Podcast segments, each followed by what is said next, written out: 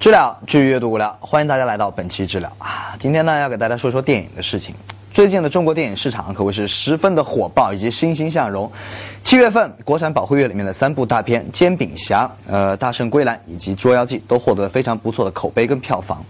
那么市场那么火爆的话呢，那很多大佬都想加入了，对不对？包括像马云跟王健林。只不过这两个人玩电影的方式有点不太一样。马云呢是通过娱乐宝啊，也就是合法的集资手段众筹来拍电影，比如说下面这两部影片。等等，你确定有人为《小时代》众筹？不过也是，小四粉丝还是蛮多的啊。那么我们再来说说王健林啊，王健林不愧是个盖房子啊，不光喜欢建电影院，还喜欢买电影院。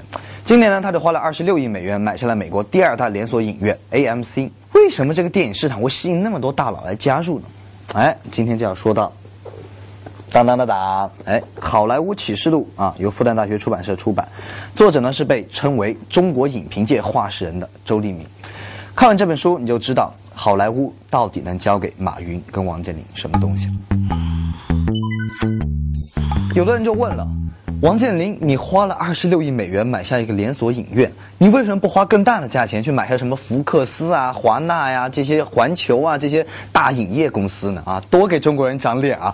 从此真理局统治地球啊，不交还给国家的牛头都他妈给我炖成牛头汤喝了。其实，并不是王健林不想，而是他实力不足。作为对比，我们先给大家说说索尼公司玩电影的套路，你们就知道为什么王健林只买电影院而不买影业公司。一九八九年，索尼花了三十四亿美元买下了当时六大电影公司之一的哥伦比亚，想借此来进入好莱坞的电影市场。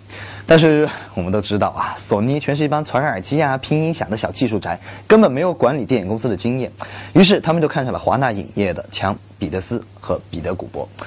那么索尼为了挖这两个人呢，先是付了五百五十万美元啊，然后又给了他俩五千万美元的奖励基金，然后又花了两亿美元买下了他俩的独立制片公司。当然了，这还没完。为了让这两个人能够成功跳槽，索尼向华纳一共支付了八亿美元的违约金。花完这笔钱之后，索尼本以为啊成功培养出了一对海尔兄弟，谁知道他俩简直就是李天一和李天二。在他俩担任联合董事的五年里面，索尼一共亏损了三十二亿美元。我们来算一算啊，从他俩进入索尼，一直到他俩从索尼辞职，这期间索尼一共亏损了七十六点五亿美元。那么大的家底都被花怕了啊，搞得连盛田昭夫都只好引诱辞职。彼得·古伯跟强·彼得斯不光是好莱坞历史上非常著名的败家子啊，而且还当上了全球著名的抗日英雄。回到王健林的话题上来啊，我们想想，索尼的总资产是三千五百七十亿美元，而万达的总资产只有五千零四十亿人民币。差不多就只有索尼的四分之一啊！索尼那么大都不敢玩，王健林，嗯，他当然就更不敢玩了啊！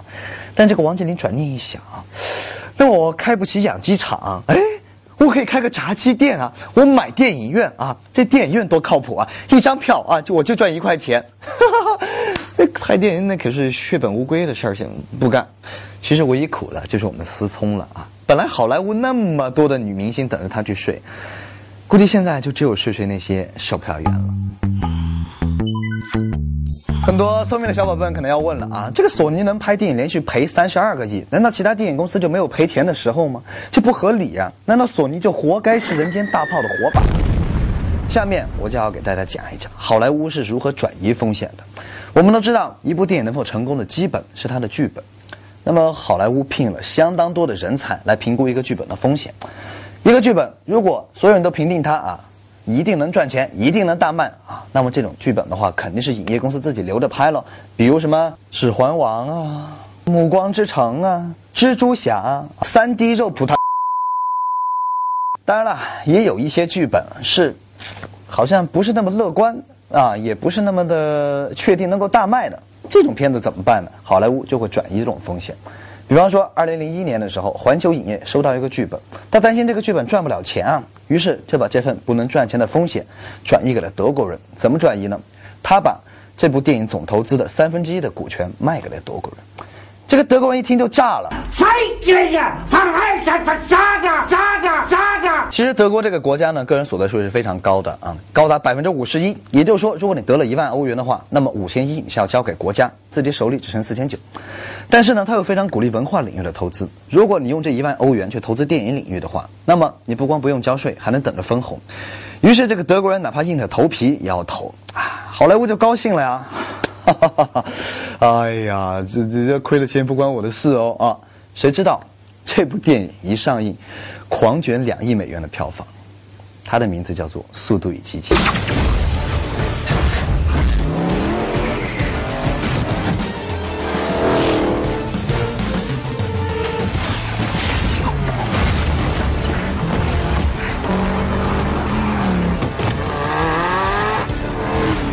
这个事件过后呢，德国人笑的可是不是一般的开心。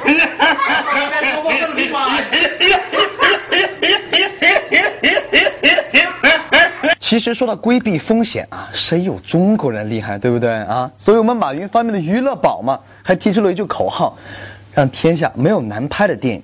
其实这个东西从本质上来说啊，就是规避风险，化整为零啊，让大家凑钱来拍电影。一个人亏了一亿啊，可能会跳楼；但是一亿个人每个人只亏一块钱的话，他就会只有一种没有抢到红包的淡淡失落感。在整个过程当中，他的阿里影业从影片的剧本制作、发行各个层面都得到了非常大的锻炼，而这种锻炼是无价的。别忘了，我们索尼可是花了七十六点五亿美元。估计索尼听到这个消息之后，表情应该都是这样。渣渣渣。